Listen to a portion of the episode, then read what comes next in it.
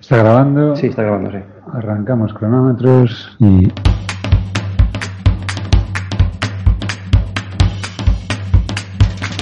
Esto es BIMRAS, el podcast sobre BIM y tecnología aplicada a construcción. El podcast que Chuck Norris no se atreve a escuchar. Bienvenido a BIMRAS Podcast, el espacio en el que charlamos sobre la metodología BIM y su aplicación en el sector de la construcción. BIMRAS es un podcast producido por Edicia BIM, Soluciones BIM Inteligentes. En Edicia BIM, además de elaborar este espacio, damos servicio de consultoría en metodología BIM y puedes encontrarnos en www.ediliciabim.com. Tenía que pasar. Una vez más, soy encargado de conducir un episodio de BIMRAS. Soy Evelio Sánchez y hoy responsable de que esta jaula de grillos acabe en tiempo y en paz. Como es habitual, para vigilar que no me extienda, me acompañan los sospechosos habituales, mis compañeros BIM trastornados, Juan Almeida, ¿Qué tal, Juan? Buenos días. Rogelio Carballo. Hola, Rogelio. Buenos tempranos días. Y a los mandos de la técnica, Rafael Tenorio. ¿Qué tal, Rafa? Hello. Bien. Empezamos entonces. Eh, vamos a irnos un poquito hacia atrás y nos vamos a 1978. Dos chavales entonces, Gonzalo García Muñoz y Fernando Valderrama, consiguen una beca del Colegio Oficial de Arquitectos de Madrid para escribir programas de instalaciones para calculadoras programables como la veterana HP 35 y por supuesto imagino que para sus sucesoras. Que conste nota que no podía evitar para los amantes del friquerío de las primeras en implementar la anotación polaca inversa que yo tanto adoro. Dos años después deciden montar Soft, la empresa conocida sobre todo por ser la desarrolladora de Presto, uno de los programas de gestión de obras más utilizados por arquitectos, ingenieros y empresas constructoras. Y desde la primera versión de Presto, escrita en BASIC para un HP87, hasta la medición de modelos BIM de forma nativa, está claro que el camino ha sido largo y siempre en la cabeza de innovación. En el episodio de hoy nos acompaña uno de aquellos chavales, ya no, que programaba cálculos de instalaciones y, por supuesto, precisamente por ello, un testigo de excepción de los cambios tecnológicos que se han producido y se siguen produciendo en el mundo de la construcción. Está con nosotros en esta ocasión Fernando Valderrama, consultor estratégico de RIB Spain, actual propietaria de Soft. Fernando, muchísimas gracias por haberte animado a charlar con nosotros. Muchas gracias a vosotros. Buenos días. Fíjate, en tu currículum me ha llamado mucho la atención, bueno, me han llamado la atención varias cosas, pero una de ellas es el, el hecho de que titulaste primero como arquitecto y posteriormente cursaste arquitectura técnica. Cuando, bueno, realmente conozco casos del camino a la inversa, pero ¿Cuál fue el motivo que te hizo, que te hizo tomar esta, esta decisión? Bueno, el motivo, uno de ellos es esto de estudiar toda la vida, ¿no? Que hay que creérselo un poco porque el entorno cambia mucho y si no estudias te quedas atrás. Eh, realmente si, si pensamos los papeles y los puntos de vista del arquitecto y el, y el aparejador, eh, son bastante distintos. El, el arquitecto piensa en términos de un objeto final. Cuando entregas un proyecto dices lo que tiene que quedar eh, al final y no te preocupas demasiado de cómo se llega a ese punto. Sabes que se puede llegar o crees, ¿no? Que alguna manera habrá de construirlo. El aparejador piensa justo eh, en cómo llegar a ese estado final desde un estado inicial en el que no existe nada. Entonces el, arquitecto es una persona de objetos y el arquitecto técnico es una persona de, procesos y esa distinción me, resulta muy útil. Y luego en la práctica eh, estudias una carrera que en arquitectura pues no has estudiado, estudias mediciones, estudias planificación, gestión de la calidad, gestión de la seguridad, gestión ambiental, ejecución de obra. O sea que son dos puntos de vista distintos sobre, sobre el sector, ¿no? Hombre, desde luego, tradicionalmente aquí en España, por lo menos, el arquitecto sí es cierto que ha delegado labores de medición y, y cuantificación del proyecto al, arquitecto técnico. Y mm, además, en una función entiendo que entra en juego en un momento del proyecto avanzado o bastante avanzado. Y claro, con ese reparto tradicional, yo no sé si, si tiene sentido o crees que tenga sentido dentro de un flujo de trabajo asociado a la metodología BIM, en el que se supone que todo va un poco más superpuesto más, integrado, ¿no? Bueno, es, muy, es muy interesante pensar cómo eh, las herramientas o los sistemas, más que herramientas aisladas, pueden alterar o no unos flujos de trabajo y unos roles. Y, no, es, no es tan fácil, ¿no? Los trabajos, eh, los, los, roles, los perfiles tienen, tienen mucho sentido precisamente porque hay puntos de vista e intereses distintos. En el tema del BIM y las mediciones, por ejemplo, pues a, mí que no me ha gustado nunca hablar de mediciones y presupuestos, me gusta más hablar de la gestión del coste y es mucho más amplia que el trabajo rutinario que hoy podemos hacer muy bien con el ordenador, es cuantificar y medir.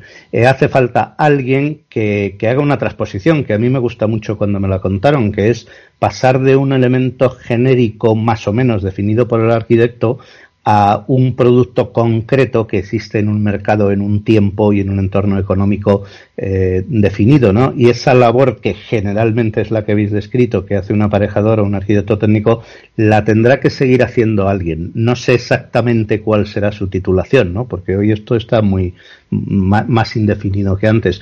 Pero ese trabajo alguien lo tiene que hacer. No sé si será el mismo arquitecto pero cuando el arquitecto, simplificando un poco, diseña, bastante tiene con diseñar, digamos, ¿no? O sea que creo que sigue habiendo perfiles eh, separados. Pero sí, bueno, en esa línea entiendo que al trabajar en, entornos BIM, la parte de definición de qué es lo que, lo que se está construyendo o cómo se va a construir arranca mucho antes que en, procesos que a lo mejor no tienen tanto que ver con, entornos BIM. Lo digo porque eh, de una forma u otra vas a estar definiendo ya desde, desde el momento cero eh, calidades de elementos o, características de esos elementos dentro del modelo BIM. Sin embargo, cuando haces eh, un trabajo CAD, por ejemplo, no tienes la necesidad de, de definir tanto o de llegar a especificar de esa manera los elementos. Bueno, hay, parte de ese proceso que se irá haciendo y que irá cambiando poco a poco, pero yo no creo que la pura herramienta altere radicalmente la forma de trabajo, porque son preocupaciones distintas. Eh, el ser humano que trabaja con BIM no deja de ser el ser humano que trabaja con, AutoCAD, ¿no? Entonces, eh, las preocupaciones en la etapa de diseño, que son muchísimas, eh, no son exactamente las mismas que en la etapa eh, de, planificación o en la etapa de construcción. Indudablemente el BIN integra todo eso, lo va a hacer converger, eh, lo vamos a ver converger, pero va a ser poco a poco y no va a ser algo de un día para otro. Es decir, los profesionales se mantendrán y los puntos de vista y las competencias creo que seguirán existiendo separadas, ¿no? De hecho, el, comentario apocalíptico de el BIM nos va a barrer a todos, yo creo que es efectivamente eso, apocalíptico. Iremos adaptándonos unos más, otros menos, pero no creo que haya ninguna herramienta tan disruptiva como para que genere una, ruptura en el, en el mercado o en la, en la profesión. Lo que sí es cierto es que el, el poder crear ese, vamos, cuando empieza el proceso de creación de un modelo, y tú antes apuntabas un poquillo, ¿no? Cuando empieza, empiezas a introducirle datos, esto permite hoy en día la tecnología, los softwares, que distintos equipos puedan ir accediendo a ese modelo y entonces es cuando hoy tenemos esa posibilidad de ir trabajando en paralelo de una manera más, más efectiva ¿no? que antes. A lo mejor antes había que esperar un poquito más a tener más definido ese diseño para, para empezar a meter la información de costes y hoy, sin embargo, esa, esa fase se, está, por lo menos, existe la posibilidad de adelantarla, ¿no? En cierta manera. Lo que también te permite hacer pues estudios de previsión de costes bastante más ajustados, por ejemplo. Sí, el, proceso se va a ir comprimiendo y se va a ir integrando, pero no sabemos bien lo que va a ocurrir. Normalmente los cambios tecnológicos se sobreestiman a corto plazo y se infraestiman a largo. Eh, o sea que no sabemos bien qué va a pasar, pero sí que puede haber una compresión de la cadena de valor. O sea que los promotores intervengan, por ejemplo, mucho más en la etapa inicial junto con el arquitecto y que la empresa constructora esté elegida antes. Esto es lo que ahora nos comenta todo el mundo en el, en el mundo BIM, todo, toda la gente. Es decir, eh, la empresa constructora quisiera estar desde el principio porque así ya se pueden elegir sistemas constructivos de los que se van a utilizar en la realidad. Pero eso implica, entre otras cosas, cambiar los sistemas de, de contratación y de licitación. O sea que todo el ecosistema tiene que ir avanzando poco a poco, ¿no? Las herramientas son la, la, eh, o sea, las herramientas no son la cultura, son una plataforma sobre la que luego se monta una cultura y la cultura cambia eh, mucho más despacio en, en, general. Fíjate que has comentado el tema de la, de la contratación y recuerdo en el, en el episodio que hicimos con con este chico andaluz. Bueno, el episodio que, tratamos sobre eh, BIM en, José Mora. con José Mora, efectivamente.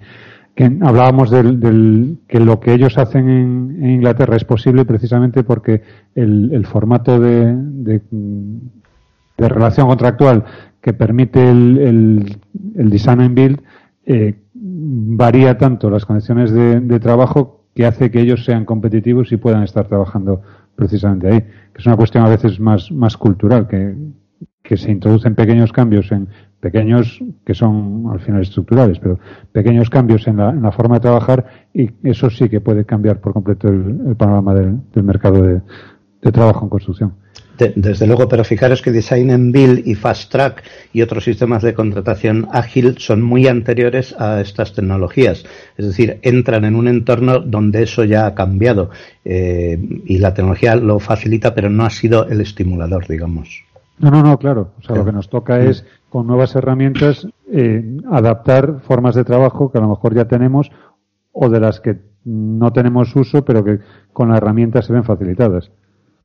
Eh, desde luego. Eh, eh, también puede pasar que haya cambios e innovaciones que no nos gusten, ¿no? Porque, por ejemplo, que el promotor pueda intervenir en etapas de diseño y pida que el equipo de diseño pues haga una variabilidad y que el usuario final pueda elegir y modificar pues, pues el diseño antes de que se empiece a construir. Eso puede poner una presión tremenda, ¿no? Sobre los equipos de, de diseño, aunque Claro, en eso, eh, para eso está el BIM, ¿no? Pero el resultado final puede ser una compresión eh, que, no podemos prever del todo, creo yo. Hombre, eso es una aspiración de, que tiene largo tiempo ya, ¿no? Y yo digo, hombre, si lo pagan, pues adelante. Ah, claro. eso genera un coste importante. Ahí está. A ti, Fernando, te, ha tocado, desde luego, vivir muy de cerca la evolución de las herramientas de gestión de obra. Y por mi parte, yo creo que la, evolución de estas herramientas no ha sido pareja a la evolución de la, de la gestión de la, obra en sí misma. Y me da la sensación de que seguimos, en este caso, midiendo, presupuestando y planificando con mecanismos o procesos que, poco a nada han variado en, décadas. ¿Tú crees que las, herramientas han sido capaces de, hacer evolucionar en algún sentido esta gestión de obra? Bueno, ya, me gustaría pensar que sí pero como, como hablábamos de la cultura, eh, la cultura mm, es la que tiene que cambiar por muchas eh, tecnologías que haya. Yo estoy completamente seguro de que hemos facilitado la vida de los profesionales desde un aspecto, digamos, táctico, es decir, en aquello que normalmente tendrían que hacer, que lo hagan con muchísima más eh, comodidad, flexibilidad, eficacia, ¿no? Que sea mucho más agradable trabajar y, y, desde luego más productivo porque hemos hecho unas herramientas muy potentes. Claro, también me gustaría pensar que hemos desarrollado el sector, pero en esa línea, pues tal vez no solo hemos hecho unas herramientas, yo, he hecho muchísima labor de, docencia, he escrito libros y tal vez eso quisiera yo pensar que haya ayudado a, mejorar el sector de la construcción en el aspecto que nos toca de los costes, ¿no? Pero ese cambio no se debería solo a, a que haya unas herramientas mejores. Y la evolución de estas mismas herramientas, porque hasta qué punto como se ha comentado en, el pasado BIM 2019, seguimos trabajando con, entre comillas, herramientas del siglo pasado. Ya, eso, eso es muy divertido, ¿no? Porque realmente una herramienta, si es buena o no, no, no depende de la fecha en la que se hizo. Eh, Completamente de acuerdo. Eh, eh, a veces hemos trabajado para, con herramientas del siglo pasado para resolver procesos del siglo antepasado. Mucho de lo que todavía hoy se hace tiene que ver con procesos en papel que vienen literalmente de hace 200 años, ¿no? De imprimir de una cierta forma, de hacer unos redondeos y unas presentaciones eh, que, son muy antiguas, ¿no? Entonces es muy interesante ver cómo tiramos por un lado hacia adelante eh, proponiendo ideas nuevas, pero tenemos que satisfacer necesidades no solo de nuestros usuarios, sino que les exigen a nuestros usuarios que son todavía muy muy anteriores. Eh, entonces lo, lo, interesante es tener un compromiso entre hacer lo que hay que hacer y hacer lo que nos gustaría a nosotros, que es ir por delante del, sector y proponer eh, ideas nuevas. Fernando, hablando de herramientas, hace dos o tres meses Marco Pizarro, compañero arquitecto, publicaba en LinkedIn una serie de vídeos a los que hiciste referencia en el UBIM 2019 en Valencia y en los que Marco comparte con nosotros su investigación sobre la relación entre vuestra herramienta Plan It entre Revit y Enscape, un software renderizado, de renderizado en tiempo real como Lumion o Twinmotion. En estos vídeos Marco conecta los programas y consigue mostrar el potencial del software en planificación temporal o 4D y de costes o 5D en relación con el modelo BIM. Como comentaste y, también se puede leer en LinkedIn, el flujo de trabajo de Marco te sorprendió por el uso tan avanzado de tu programa, llegando a extremos que quizás vosotros mismos no habíais, no habíais imaginado, no habíais pensado. Entiendo que es el resultado de que en realidad, como hemos comentado aquí muchas veces, el modelo BIM es una gran base de datos con la que se puede interactuar de distintas maneras, muchas de las cuales probablemente no se nos han ocurrido todavía. Y parece que, que esto está cambiando la manera en la que los usuarios trabajamos con el software, ya no es introduzco datos por aquí y me salen resultados por allá, Ahora se investiga, se prueba sobre ellos, se programa sobre los programas. ¿Cómo estás viviendo este, este cambio eh, en, este, en el sector y qué reflexiones te provoca? Bueno, eh, es para mí es espectacular. Eh, por un lado el trabajo de Marco y otra gente que hace estas cosas que, que uno no prevé, pues, pues es muy gratificante, ¿no? Porque tú entregas un conjunto de piezas y luego los usuarios, pues con ello montan, montan de todo.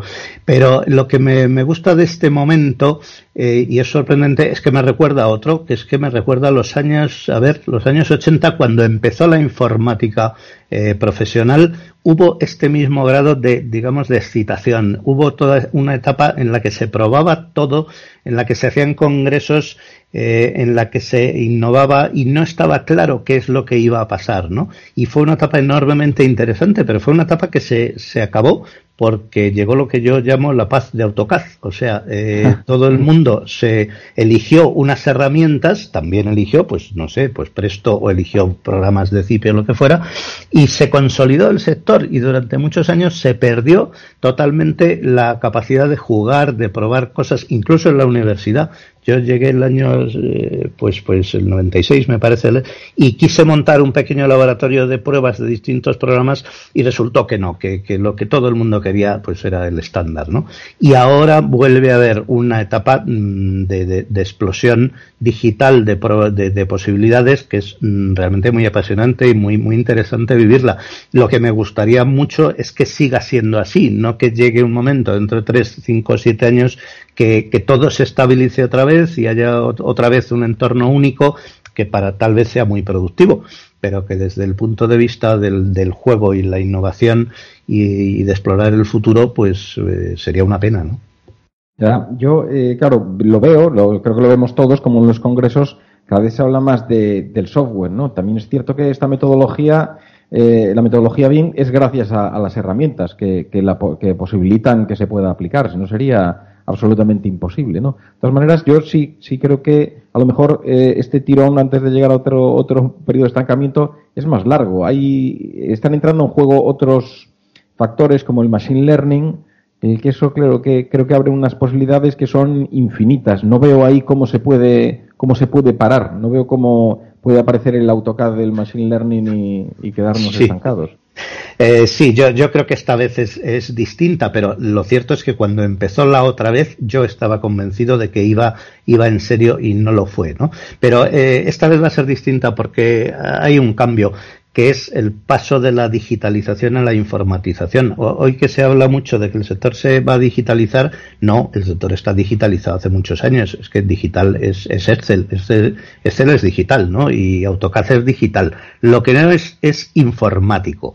No hay una estructura de información que pueda fluir de unos agentes a otros el, la posibilidad de que la información circule y de que exista Internet y todo eso se integre es un cambio totalmente radical que, va a modificar el entorno tal y como lo conocemos. O sea que, sí que va en serio. Lo que puede ocurrir es que algunas de las líneas que ahora son tan prometedoras mmm, desaparezcan y que otras se consoliden.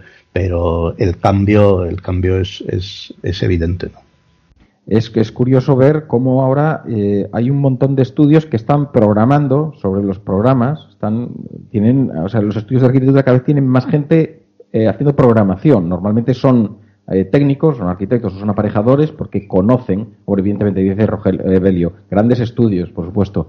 Empiezan a, empieza a aumentar, yo lo veo por, bueno, pues estudios que sigues en Twitter, por ejemplo, y van publicando las cosas que hacen y vas viendo cómo crecen los, esos equipos de informática, cómo te los encuentras en cursos de informática en los que está uno y, van apareciendo esa gente, van cayendo, porque los estudios hay grandes programas, pero eh, hay grandes programas, pero están, eh, pero, pero buscan su desarrollo propio para adaptarlo a su modo de, trabajar, ¿no? Se está abriendo un camino impresionante. Claro, porque empieza a haber datos, empieza a haber datos accesibles y una vez que tienes un montón de datos, los datos son tuyos y si sabes eh, sacarles partido, pues son tuyos de verdad, si no, pues son del otro. La verdad es que yo hubiera esperado esto eh, hace muchísimos años. O sea, esto que se hace ahora es lo que yo hubiera creído natural eh, pues cuando empezamos. Eh, ahora pues hay todo un conjunto de herramientas y posibilidades y sobre todo datos compartidos que hacen que esto tenga toda la lógica. ¿No te parece también que en, al margen de los datos compartidos en esto juega bastante importancia el hecho de que los propios desarrolladores de software abráis de alguna manera vuestro, vuestro software a intervención del usuario. Lo digo porque la, la popularización de, de, las APIs o la, la, posibilidad de interactuar con el programa a nivel de, de, software directamente no era tan o no era tan sencilla o no era tan inmediata en, en hace algunos años y sin embargo hoy casi es impensable que un programa no pueda tocarse desde, desde el usuario. Totalmente de acuerdo. Eh, totalmente. Ahora estas herramientas permiten mm, escribir tus, bueno, lo, que estáis contando vosotros, pero eh, ya estaba descubierto. AutoCAD eh, sí creo que destacó sobre cualquier otro software que los había montones cuando empezó. Pues una de las razones es que se podían escribir cositas y eso hacía aunque no fuera el usuario final, pero sí que hubiera un montón de desarrolladores que hacían vestiditos, ¿no? Y, con Revit lo han entendido clarísimamente, la comunidad de desarrolladores es, es, enorme y otros programas de BIM, pues creo que no entendieron eso con esa claridad y se estarán dando cuenta ahora, me imagino. Hombre, desde luego nosotros lo, lo estamos eh, palpando eh, cada vez que, que, mm, rebuscamos las, que seleccionamos las ofertas de trabajo que, que publicamos en BIM Job Offers, es más habitual eh, encontrarnos con, con, perfiles de programación, eh, pero específicos para arquitectura o, infraestructuras, para programación para eh, software de, de, obra, entre comillas. Y lo cierto es que, bueno, llama la atención cuando hace, pues, no sé, cinco o seis años, lo que se pedían eran operadores de, de CAD o, o modeladores de BIM en el mejor de los, de los casos. Sí, lógicamente se van cualificando los perfiles, modeladores empieza a haber muchos y ahora lo que interesa lógicamente es sacar partido a esa información de maneras que no sean las que te permite el software. Por cierto, haciendo mi publicidad, Presto tiene una API hace muchos años que básicamente era de usuario avanzado, ¿no? Pero, pero es que no, no se nos ocurre el, el tener una herramienta que no pueda ser toqueteada por el usuario y, y que no pueda hacer con los datos cosas que nosotros no se nos han ocurrido, ¿no? Completamente lógico. ¿Qué porcentaje, Fernando, de vuestros usuarios eh, ha utilizado la API? Eh, eh, poco pero potente, es decir, eh, usuarios grandes o distribuidores sí. o, o eh, como se llamaba antes OEMs, ¿no? gente intermediarios con los usuarios, eh, lo cual les permite resolver muchísimas preguntas y, cuestiones de forma que podamos decir que sí, ¿no? Eh, ¿Podéis hacer esto? Sí. ¿Necesito escribir un pequeño macro, un complemento? Pues sí, pero se puede. Y la diferencia entre se puede y no se puede puede ser crítica en usuarios medianos y grandes. Eh, tal vez puedo decir que estamos avanzando más en eso, porque a medida que hay una comunidad que es capaz de escribir programitas o macros o programazos, nosotros eh, nos encanta y por lo tanto les daremos más facilidades. Bueno, hoy todas las empresas de software, eh, bueno, todas, las, las que para mí las que son serias, tienen su API, la abren y, y, y, permiten que los usuarios trabajen con ellas. Me parece de una potencia brutal, la potencia que le estás dando a los usuarios y que está haciendo mejorar tu, tu software, evidentemente. Por supuesto que sí. A lo mejor la diferencia está, Fernando, en que antes, eh, en este, bueno, sobre todo hablando de este periodo de efervescencia, ¿no? Al que te referías, en el que hemos pasado de usuarios avanzados a generar comunidad en sí misma. Es decir, antes eh, el que sabía hacer una rutina de list la tenía guardada en, en, un cajón y digamos que lo utilizaba para él solo porque era una ventaja competitiva. Se pasaban con mucha dificultad. Exactamente. Y en cambio ahora tenemos una comunidad que presume de los desarrollos que alcanza y que además los comparte y los publicita y los pone a disposición de la comunidad. Y hay un sentimiento de integración en esa comunidad muy distinto al que había hace 30 mm, años cuando empezó todo esto. Pues eh, te, podría decir que absolutamente que sí, porque es casi así. Pero si vierais, eh, uno tiene muchos años, ha visto muchas cosas. Si hubierais visto el proceso de desarrollo del HP41C, fue totalmente colaborativo en el mundo cantidad de programadores de aquella época, digamos frikis, que no creo que existiera el término, colaboraron, publicaron sus rutinas, se eligieron las mejores en procesos de votación a través del correo postal y, se oh. hizo un módulo de colaboración que si hoy lo viera la gente eh, realmente alucinaría. Ahora, ¿qué fallaba? Pues, pues que era un grupo de, digamos, de patriotas enormemente comprometido y, no había ese sistema, ese entorno de colaboración tan, tan difundido que existe ahora, que es, es cierto. O sea que lo que entonces fue un hecho puntual, pues ahora está absolutamente aceptado por todos, ¿no? Bueno, en ese sentido, evidentemente, pues Internet favorece que puedan producirse o crearse estas comunidades. Que puedan juntar a todos los que utilizan eh, notación polaca inversa en el mundo, que son cuatro. Van quedando cada día menos. Aquí hay dos, así que. Fernando, defiéndeme, diles que efectivamente es la más lógica y la más efectiva, productiva de las notaciones. Entiende todo el mundo, sí. Eh, vamos, es que es que es la, la más natural, ¿no? Tú cuando haces una cuenta pones dos y debajo cuatro y luego pones más y entonces dice por sí esa es la parte fácil. Ahora empieza con el, con el, con el tema 2. Eso es como cuando te explicaban el QL cuadrado partido por 8 y en el examen te ponían una viga inclinada con un apoyo móvil, ya, ya. diferentes, una rótula y un, y un, momento torsor en, a un tercio de la luz. Pero, pero la base la tienes. Bueno, ahora, podemos hablar en broma, pero en la época esto era muy serio. ¿eh? O sea, esta discusión dividía el mundo en, en dos bandos. Yo, hervía, el, correo postal.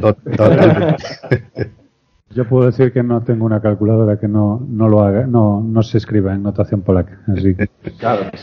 Fíjate, volviendo, volviendo a lo que comentábamos de, Internet, estas herramientas colaborativas y las, y las posibilidades que, que, brinda, me viene a la cabeza la, el regalo que nos quedamos, que nos, que nos hiciste en, en el último EUBIM dijiste algo así como que para los que se quedan con las palomitas en el cine hasta que se acaban los títulos de crédito.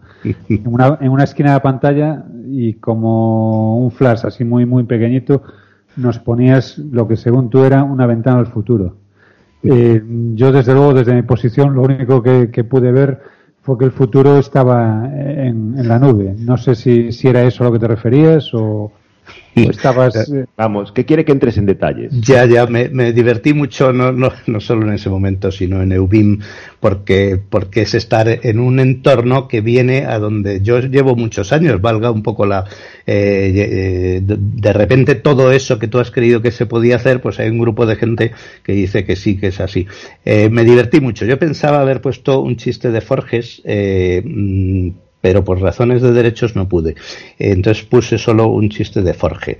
Eh, lo que yo quería hacer era dejar ahí el, misterio, pero efectivamente, ¿dónde, ¿dónde vamos? Pues vamos a, un sitio de colaboración que es la nube. Eh, lo que tenemos claro es que los datos van a estar crecientemente en la nube en cuanto a que se compartan y, los datos los compartimos aunque sea con uno mismo, ¿no? Tú te vas de un sitio a otro y necesitas tener tus, tus datos accesibles.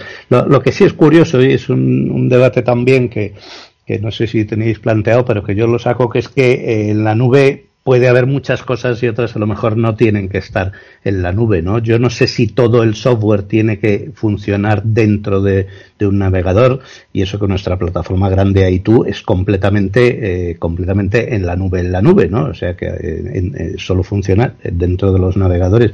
Pero si, si os fijáis, eh, y veis lo que tenéis instalado en un móvil, lo que tenemos instalado en los móviles son todo aplicaciones locales de escritorio.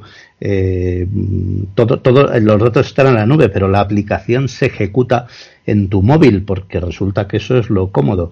Y incluso si le dais más vueltas, cuando tú lees el periódico en el móvil, lo lees con una app que es local y cuando lo lees en el ordenador lo lees en un navegador que es un software eh, de, nube, ¿no? O sea que tenemos hasta, mm, hasta invertidos a veces las, las categorías respecto a lo que uno diría, ¿no? Creo que todo ese ecosistema va a ser súper rico y súper complejo, ¿no? Hombre, vamos a ver, yo ahí sí que disiento en parte. Entiendo que la, la tecnología ahora mismo nos permite en muchos casos disponer de los datos, por supuesto, en la nube, pero que vamos a, a, un futuro en el que las aplicaciones también están en la nube y que no lo están ahora mismo por unos por cuestiones de infraestructura. Porque el tener las, las aplicaciones en la nube supone trasladar al, al proveedor de software el, la responsabilidad de que las aplicaciones corran y supone des, eh, hacer que el usuario eh, deje de ser el, entre comillas, el propietario de, ese, de ese, mismo software.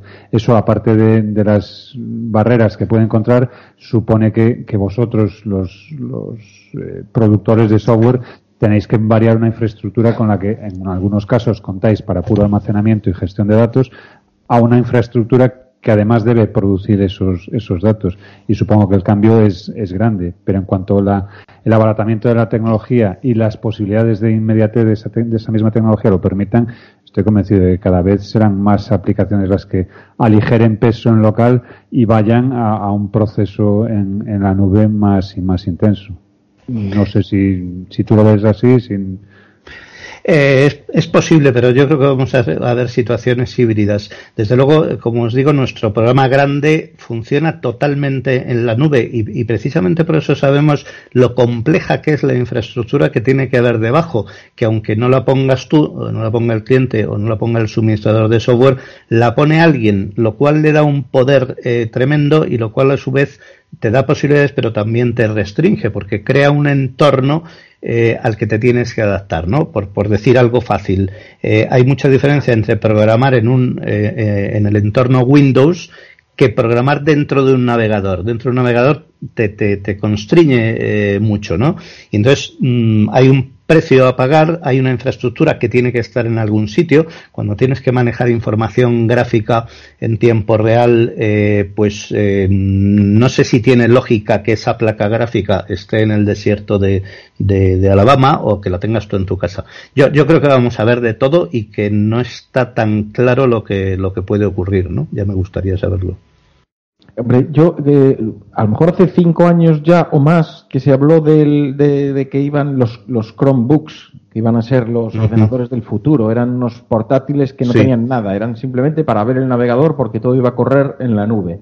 Y, y de eso nada, ¿no? Y vemos en, el, bueno, en entornos profesionales, porque la mayoría de la gente, a ver, en, en, que utiliza Office y para ver la, la red, pues poco, poco necesita, pero en entornos profesionales la gente cada vez se coge portátiles y, ordenadores sobre mesa más potentes y con unas, lo estamos viendo todos los días en los grupos que, en los que estamos de gente que está metida en el BIM, pues con características más, más potentes, auténticas bestias, ¿no? Yo lo que veo, lo que veo muy interesante de la posibilidad de que se produzca el procesamiento en un, en un centro, pues, que esté donde, en el desierto de Mojave, donde sea, pues es, es, la economía de recursos, ¿no? El poder que haya un consumo mucho menor, que se optimicen los equipos, pues igual que yo tengo el coche en casa y lo uso, lo uso el 5% del tiempo de su vida útil o, menos, pues con los con los ordenadores puede pasar lo mismo, ¿no? Aunque trabaje ocho horas diarias, el día tiene 24. Podrían estar dos personas tirando de esos recursos dos turnos más al día. ¿eh? Eh, sí, por supuesto, pero no dejaría de ser volver a los orígenes, porque los orígenes del ordenador fueron así, un terminal central, eh, o sea, un, un, equipamiento central, lo que se llamaba la CPU, de verdad, la Central Process Unit es porque estaba en otro sitio. Y, y, y, luego terminales que entonces se llamaban tontos. O sea, esto está inventado. Lo único que ahora hay otras posibilidades de, de comunicación y tal vez lo único que se me ocurre decir es que después de llevar muchos años viendo cosas que funcionan y otras que no, pues ya no me atrevo a, a estar completamente seguro de que las profecías se van a cumplir, ¿no? De nada, no, seguro de nada.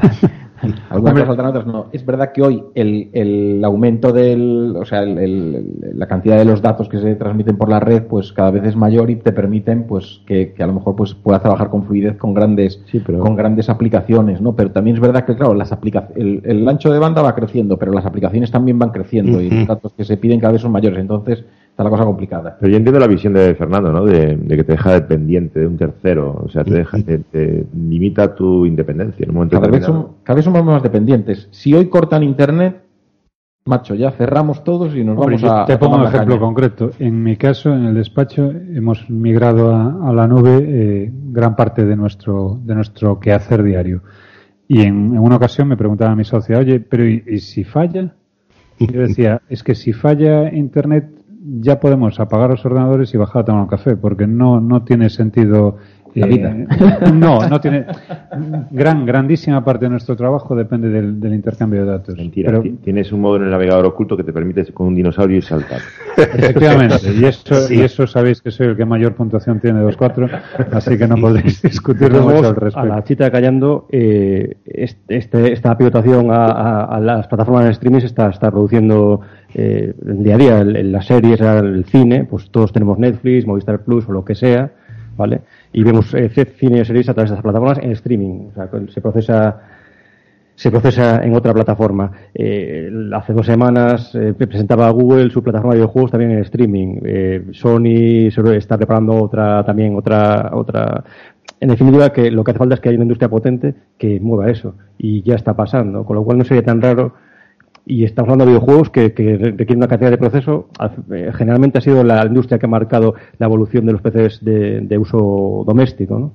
Entonces, bueno, al final es que hace falta que haya una industria detrás que, impulse esto. Al margen de que, además, hay, hay vosotros, las, Fernando, las empresas de desarrollo de software, supongo, supongo no sé, soy consciente de que habéis mantenido una lucha titánica contra la difusión de, de vuestro software de forma irregular y en esa lucha imagino que, además de gastar tiempo y unos recursos considerables, eh, vais, a veces habéis perdido y a veces pues os, ha tocado poneros mucho, mucho las pilas. Eh, el paso a software en la nube, desde luego, entiendo que, que es un, un avance hacia vosotros considerable. ¿No? Bueno, eh, no, sabes lo duro que ha sido lo de, la, lo de las copias ilegales eh, y lo desmoralizador, ¿no? Es tremendo. Si no fuera por eso, tal vez nosotros habíamos comprado la empresa alemana en, en vez del revés, ¿no? Eh, pero fíjate lo de la nube. Precisamente en eso, nuestro software, desde que se autoriza por Internet, eh, pues el problema ha desaparecido. No es necesario que el software esté ejecutándose como software as a service, sino que basta con que haya un sistema de autorización e identificación, que también es muy cómodo para el usuario, porque realmente se puede llevar presto a donde quiera, lo instala y se, y se autoriza por, por la red. evidentemente, una vez que estás en un modelo de, alquiler o de servicio, pues sí, ciertamente el problema de la copia ilegal yo creo que desaparece, pero es gracias, gracias a Internet. Y eso podría eh, suponer en un modelo de negocio sostenible que los costes de ese mismo software se viesen reducidos? Mm, bueno, yo pensando en, los recursos que, me imagino que, asignáis o habéis asignado precisamente a evitar cuestiones que, que en este caso podrían, podrían evitarse por sí mismas, vaya. Bien, fíjate que la, mayor eh, la mayor lucha contra las copias ilegales no es tecnológica. Una vez que nos abrieron el programa no había nada que hacer porque estaba abierto eh, y, desgraciadamente era una versión tan buena que, que, pues, pues, se ha utilizado muchos años. Lo, lo que yo descubrí o ya sabía, pero estimuló mucho fue la innovación. Es decir, la única manera de que alguien compre un software cuando tiene otro que le funciona más o menos es que el software nuevo sea muchísimo mejor y haga cosas mucho más potentes, más cómodas y más útiles. Entonces, para nosotros el driver de eh, que nos ha separado, nos ha permitido resolver el problema ha sido por un lado el que comentabais antes, al existir Internet, nosotros ya tenemos un control muy alto de quién usa, de, quién se autoriza en el uso del, del programa, y por otro lado es la innovación, proponer algo distinto para que lo que lo que se está usando, pues por comparación, pues no, no sea rentable, ¿no?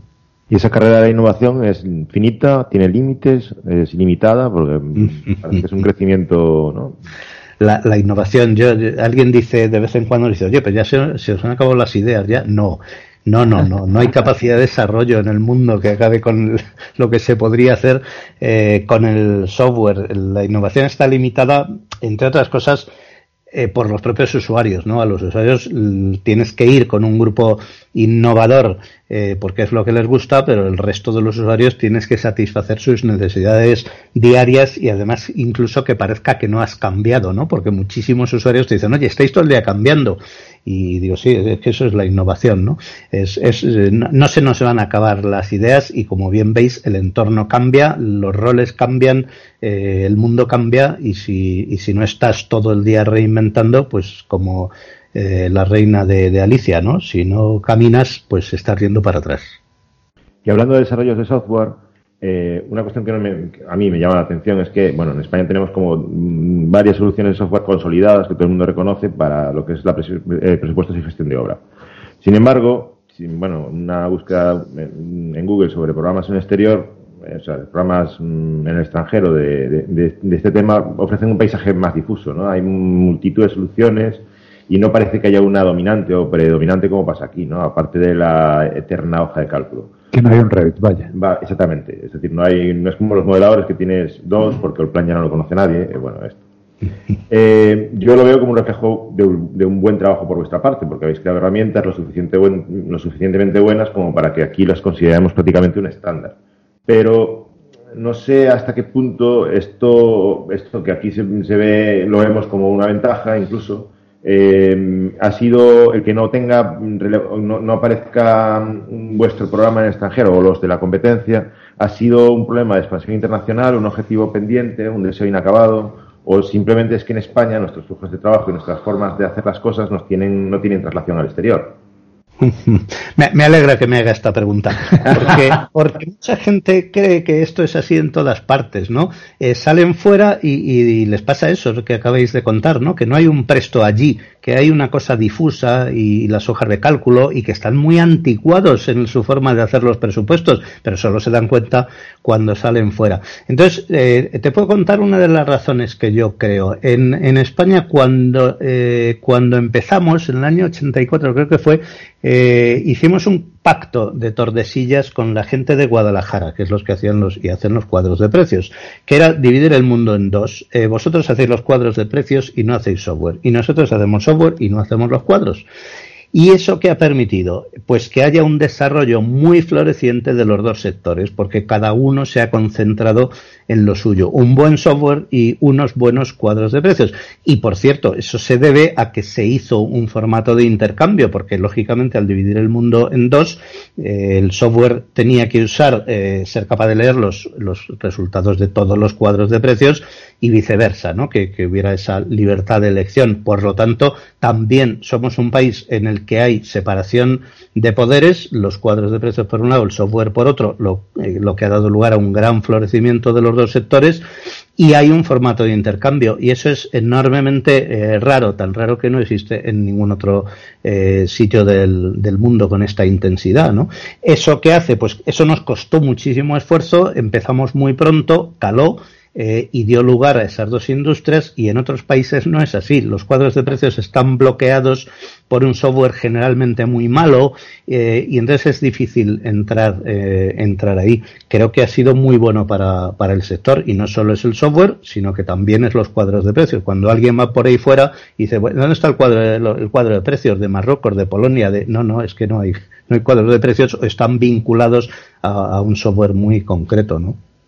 Y parecería que así tenéis la puerta abierta para tratar de precisamente hacer una expansión internacional, ¿no? Y que, pues, esa, esa división del mundo eh, en dos mitades, pues sea efectivamente la división del mundo. Es decir, que los que fabrican cuadros de precios puedan aventurarse a fabricar un cuadro de precios disponible para todo el mundo, por ejemplo, para el Reino Unido.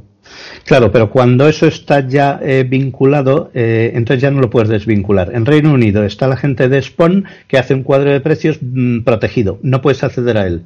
Mm, con el software. Por lo tanto, es un mercado en el que es muy difícil entrar. Tendrías que hacer eh, algo que es otro cuadro de precios o convencerles, pues no hay manera. En Francia, pues estaba, ya no sé si está Batipris, que no es accesible más que a través de un sistema complejísimo. O sea, la apertura en dos, la división en dos, que aquí parece natural y que aquí ha dado lugar a un intercambio, eh, es decir, a dos sectores que se han desarrollado muy, muy, muy, muy bien, eh, cuando ese sector no está estructurado así, mm, es muy difícil cambiarlo y es muy difícil entrar con un producto que requiere el apoyo de cuadros de precios locales, digamos, eh, porque están bloqueados o no existen.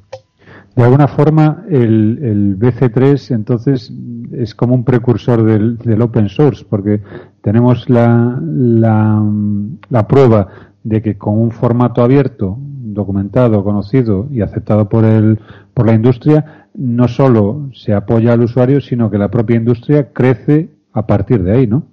Totalmente. Es que una de las definiciones eh, de un entorno abierto es que haya sistemas de intercambio para que no haya monopolios. Eh, tú puedes hoy crear un software eh, a partir de la nada innovador en dos meses porque tienes acceso a todos los cuadros de precios de España. Eso en los demás países es simplemente imposible. y al revés, puedes hacer un cuadro de precios especializado porque a ti te gusta o de lo que sea y, y, te lo va a usar todo el software, incluso aunque sea tan avanzado como paramétrico. te lo va a leer cualquiera porque llegamos a un consenso hace muchísimos años. BC3, eh, por cierto, tiene un 3. Eh, hubo un 1 y, ese 1 pues se definió mucho antes que, que BC3. BC3 es la evolución de aquel acuerdo inicial que dividió el mundo en dos y que creo que ha sido tan enormemente rico, aunque para nosotros nos cree mucha competencia. Y bueno, y un formato que, por cierto, si no me equivoco, sigue, sigue vivo, porque vivo en el sentido de sigue creciendo. Si no recuerdo mal, la, última versión es, es la de 2016. Sí, sigue habiendo una asociación que lo defiende y lo mantiene. Por cierto, es un eh, formato del siglo XX. Eh, a veces, a veces me han dicho es que ese que no es un formato de intercambio. Digo, ¿por qué? Y me dicen porque no está en XML. Digo, anda, menuda confusión entre sintaxis y semántica, ¿no? O funcionalidad. Eh, es, es, una pieza única. BC3 es algo que, que, que es que no existe no existe en ningún otro país del mundo más que en Alemania hay una cosa parecida, pero eh, hay otra característica especial del sector español que no existe en ningún otro sitio, que es que los cuadros de precios, los presupuestos y los catálogos de productos para la construcción funcionan exactamente en el mismo eh, formato, tienen la misma estructura y se abren con las mismas herramientas. Eso tampoco existe en ningún otro, otro país. Fíjate, y compartiendo mercado objetivo, Cualquiera de ellos tiene su cuota de mercado, tiene su target preciso y tiene su, su éxito mayor o menor a nivel empresarial. Ciertamente. Es, prueba de que efectivamente el, que el formato sea abierto, conocido y común no es un obstáculo para que haya crecimiento empresarial al, amparo de ese mismo formato. Al, contrario, es un estímulo para el desarrollo. Eh, fíjate, en, en, una zona como es Cataluña, donde BC3 no se puede usar, entonces tampoco hay software y tampoco hay cuadros de precios, más que uno.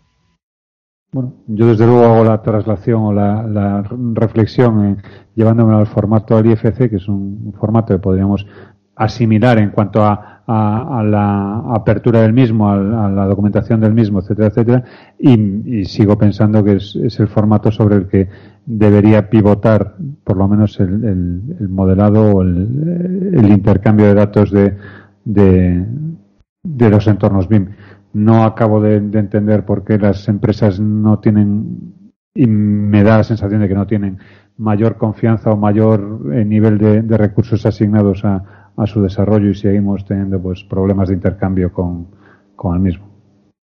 Bueno, yo creo que hay un problema de usabilidad. En el momento en el que IFC resuelve un problema, no digo resuelva, sino resuelve, es decir, aquello que resuelve bien, todo el mundo lo utiliza y funciona. Eh, los problemas en los que hay unas vías alternativas, pues se usan las vías alternativas. Pero yo creo que IFC va a tener una nueva vida precisamente por la forma en la que se está siendo adoptado dentro de la nube por, varios de los actores. Eh, creo que está por utilizar el potencial. Fernando, eh, por cuestiones eh, bueno, laborales, me toca estos años trabajar con dos compañeros tuyos de, PRO, Pedro López y, Carlos Martín. Y precisamente de Carlos, del E35. Y precisamente de Carlos, eh, que creo que también es colega tuyo en un máster Master BIM en Madrid, que impartís en Madrid, me ha contado una práctica muy interesante que realizas en este, en este curso, en este máster, utilizando vuestro software i2, para, en el que creo recordar que emuláis toda la estructura organizativa de una obra con los alumnos repartidos por diversos equipos. Por lo que hoy, por lo que he leído en vuestra web, eh, este software es eh, viene a ser algo así, simplificando mucho, como un CD con esteroides. Y nos puedes contar un poco cómo funciona este, este software y cómo se desarrolla esta práctica en el máster. Me gusta eso del CD con esteroides. también es, dicho así, un, presto con esteroides. Eh, lo, que hacemos es hacer el, poner el foco en las personas y en la colaboración.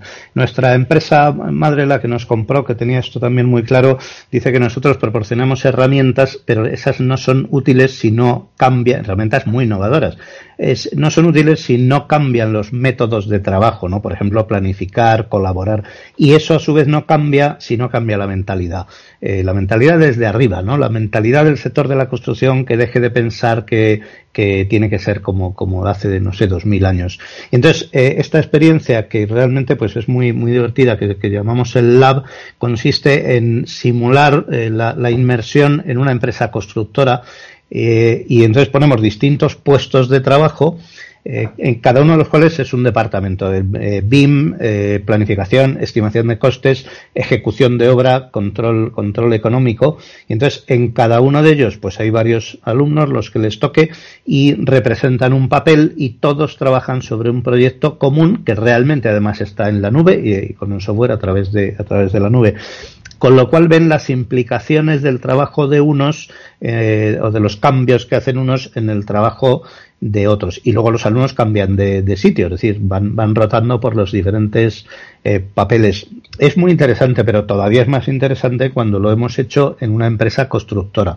En una empresa constructora hacemos eso mismo con la gente de verdad y la gente de verdad a lo mejor nunca se ha sentado alrededor de un proyecto eh, a discutirlo, en, incluso en empresas muy grandes o medianas, da igual, ¿no?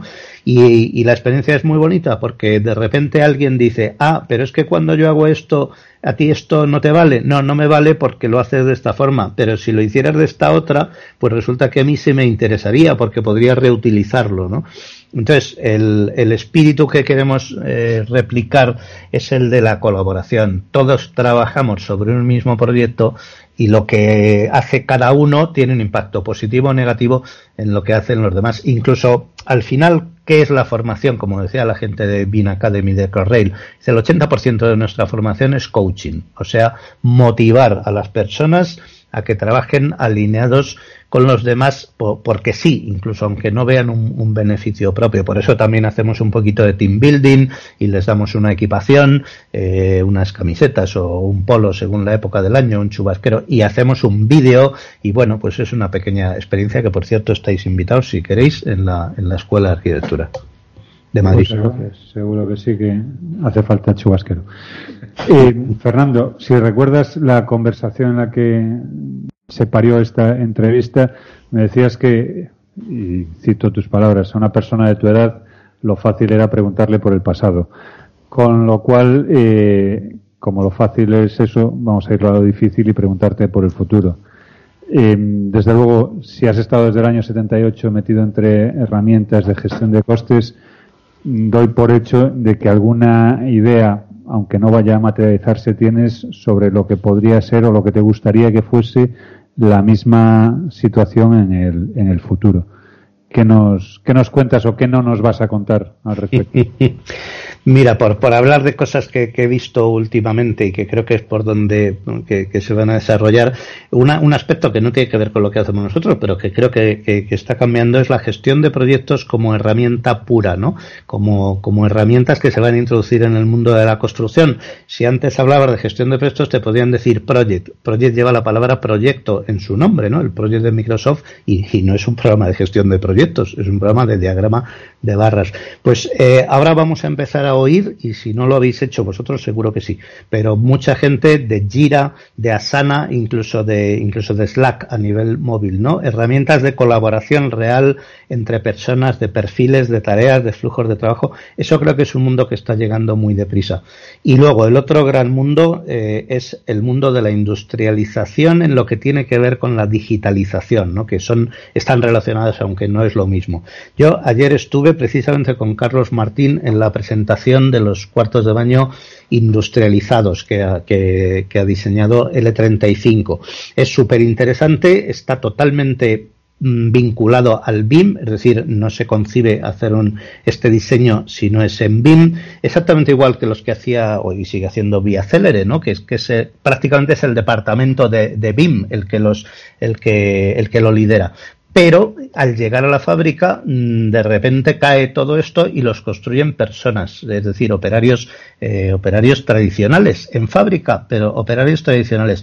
¿Qué es lo que nos falla? Pues la conexión final, el Internet de las Cosas o el 4.0 o como se llame, que haga que eh, la información que está en el modelo BIM no se quede ahí y luego la vea un operario en la pantalla, sino que pase directamente a dar las órdenes para que se fabrique la pieza, el muro, el cuarto de baño o lo que sea que se fabrique eh, de forma industrializada, no solo prefabricada, que eso sí se hace, sino industrializada, o sea, aplicando las mismas técnicas con las que se fabrica por cualquier otro, otro producto. Creo que el gran desarrollo futuro va a ser por la conexión de verdad de, las, eh, de la información enorme que, está en los modelos BIM con los procesos de fabricación, eh, con la logística, con la logística de transporte. Ahí, hay un mundo enorme que prácticamente eh, no hemos tocado y eso va a ser, va a ser apasionante.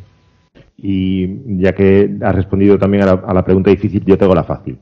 ¿Cuál ha sido el mayor fracaso que has visto en todos estos años eh, y me vale efectivamente cualquier cosa relacionada con la profesión. Bueno, el mayor fracaso así a ojo es los portales de la construcción. El que viviera el año 2000 en Costrumat no se podría imaginar de ninguna de las maneras la situación 19 años después. Eh, para el que no lo sepa, en el año 2000, en el mundo entero y en la construcción, se creyó toda la gente que íbamos a hacer unos portales y que todo se iba a comprar en esos portales, ¿no? Desde un perfume hasta un portaaviones.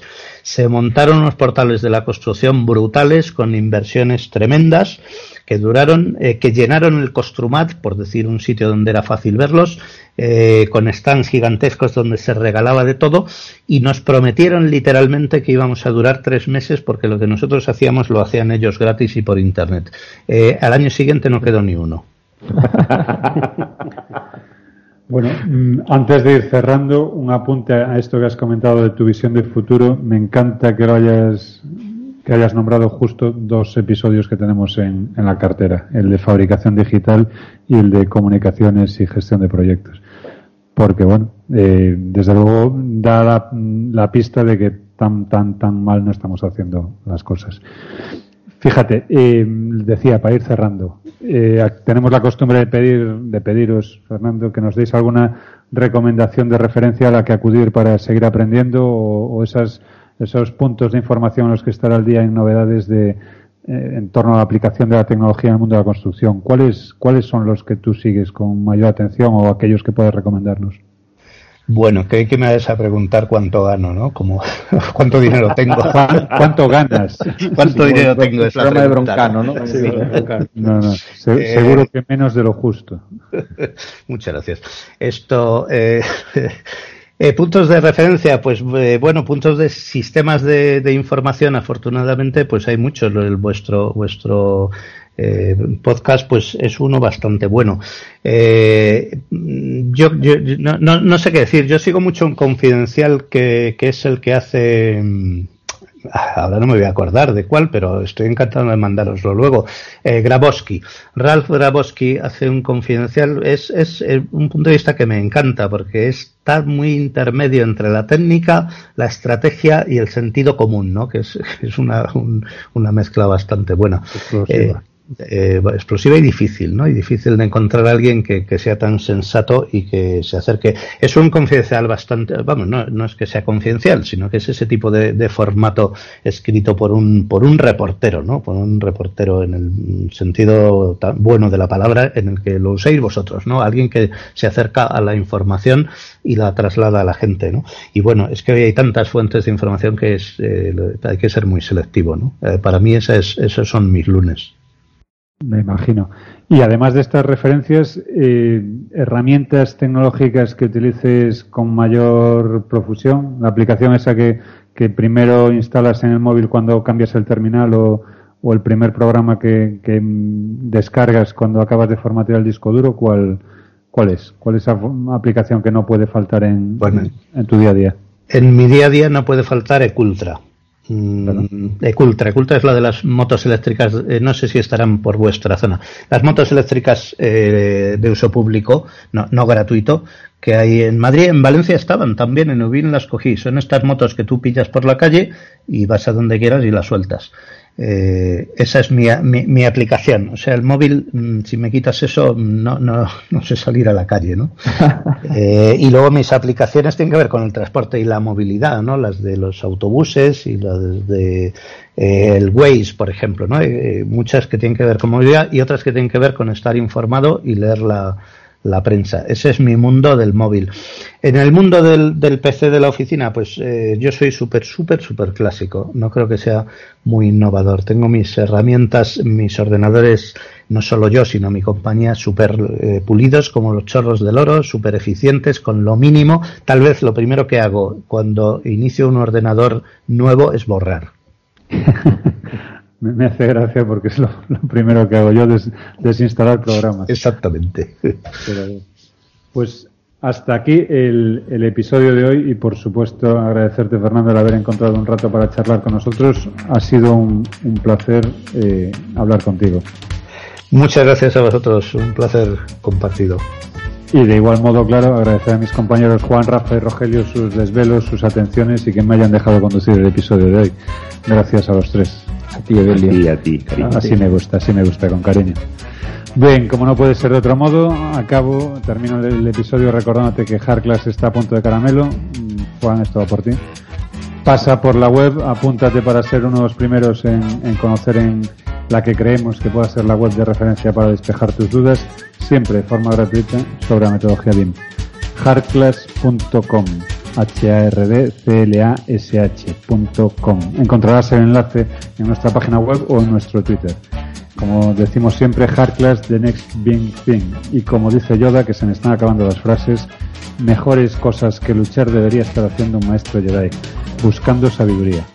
Hasta aquí el podcast de hoy. Nos despedimos no sin antes invitarte a que te suscribas a nuestro programa y a la lista de correo y así podrás ser el primero en enterarte cuando colguemos nuevos episodios. También estamos en nuestro canal de YouTube, en youtube.com barra podcast y si te suscribes podrás disfrutar entre otros de los vídeos que emite Juan en directo mientras nos preparamos para grabar Bienras, no hoy, pero bueno, habitualmente.